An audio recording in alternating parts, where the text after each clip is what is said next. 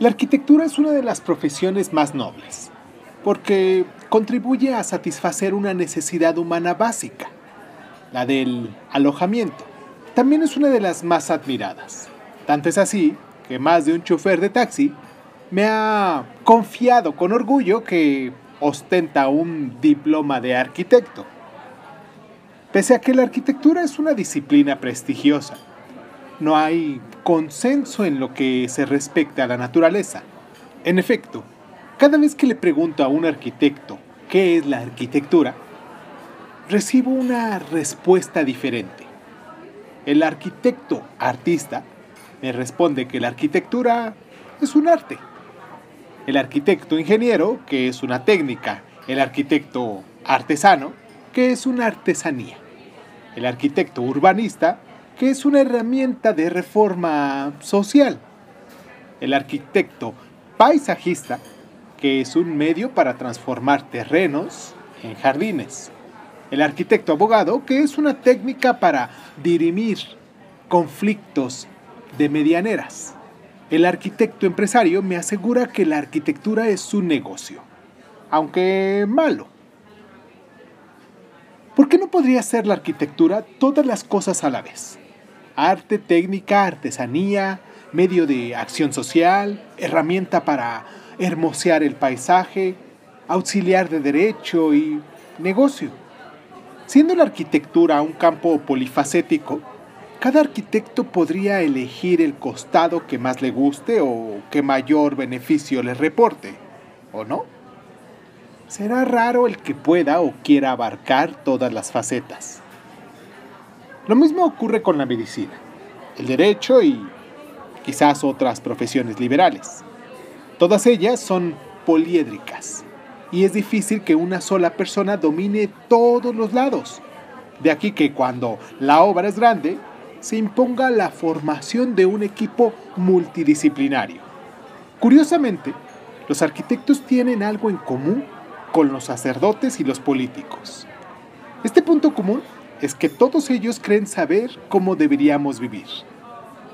Todos ellos nos revelan cuáles son nuestras aspiraciones y cuáles son los medios para satisfacerlas. Ellos saben mejor que nosotros, que nosotros mismos, claro, lo que nos conviene.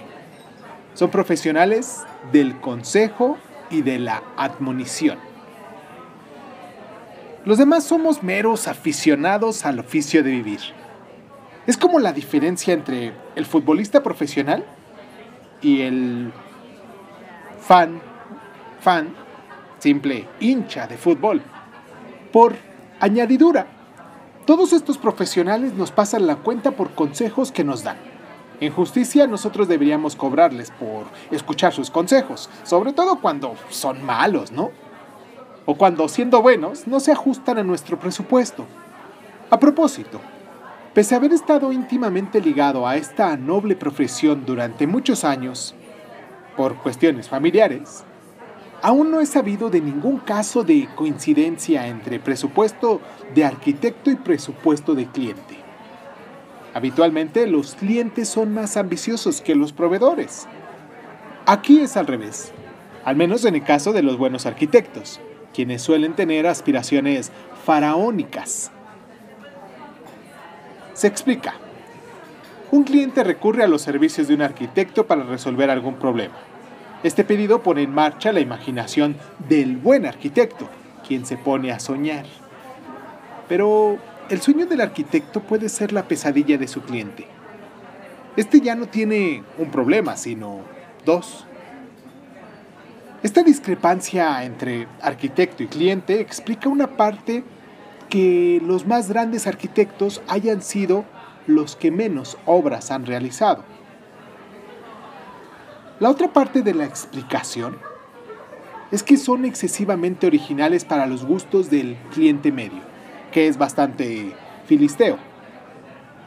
Un buen arquitecto tiene sueños faraónicos, pero rara vez encuentra al faraón dispuesto a financiarle sus proyectos.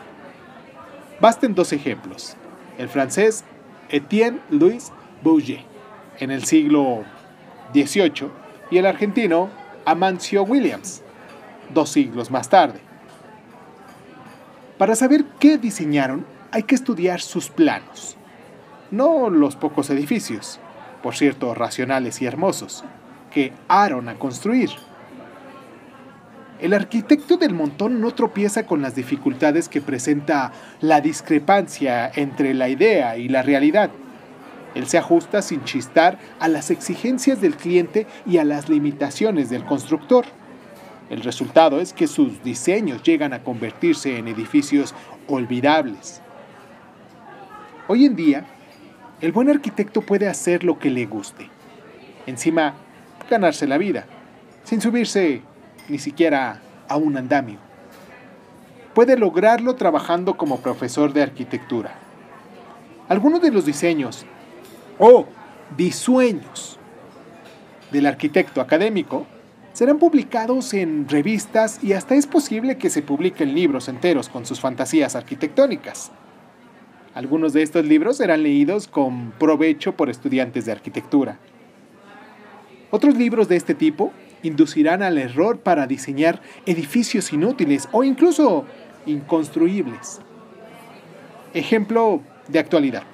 La anárquica arquitectura de construccionista que es como decir ciencia anticientífica.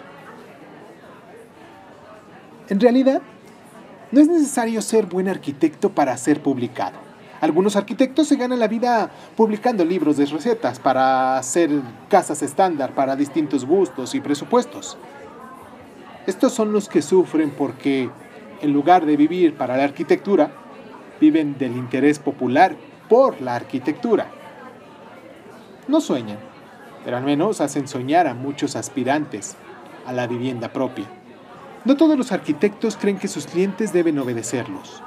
Hay unos pocos arquitectos razonables que comprenden que el cliente no es solo un alumno ignorante del oficio de vivir, sino también quien paga sus honorarios. Un arquitecto que, además de bueno, sea razonable, no tiene que por qué pasarse del presupuesto fijado por el cliente. Al contrario, puede sugerir una explotación más racional del espacio y una distribución más racional del presupuesto. Por ejemplo, el arquitecto puede eliminar ambientes y corredores innecesarios, agregando en cambio instalaciones que disminuyan el costo de mantenimiento y las labores domésticas.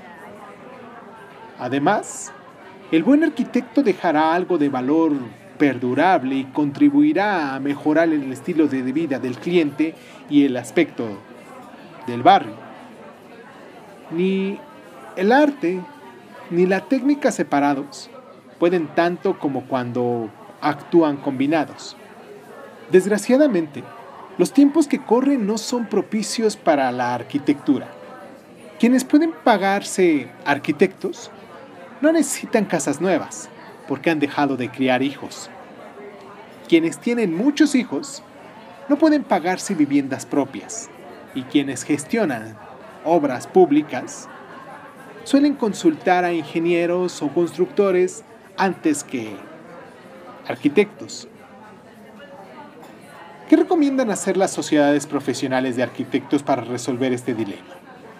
¿Y qué están haciendo para contribuir a crear en el público una conciencia arquitectónica y cívica como la que tuvieron los antiguos griegos. ¿Qué dicen? No los oigo. Déjenme sus comentarios aquí en la cajita de comentarios donde encuentren, porque esto fue Crónica Lunares. Yo soy Irving Zul. Espero que nos quede esta reflexión al final de este tema de la arquitectura. Y pues nada, muchísimas gracias. Muchísimas gracias por estar.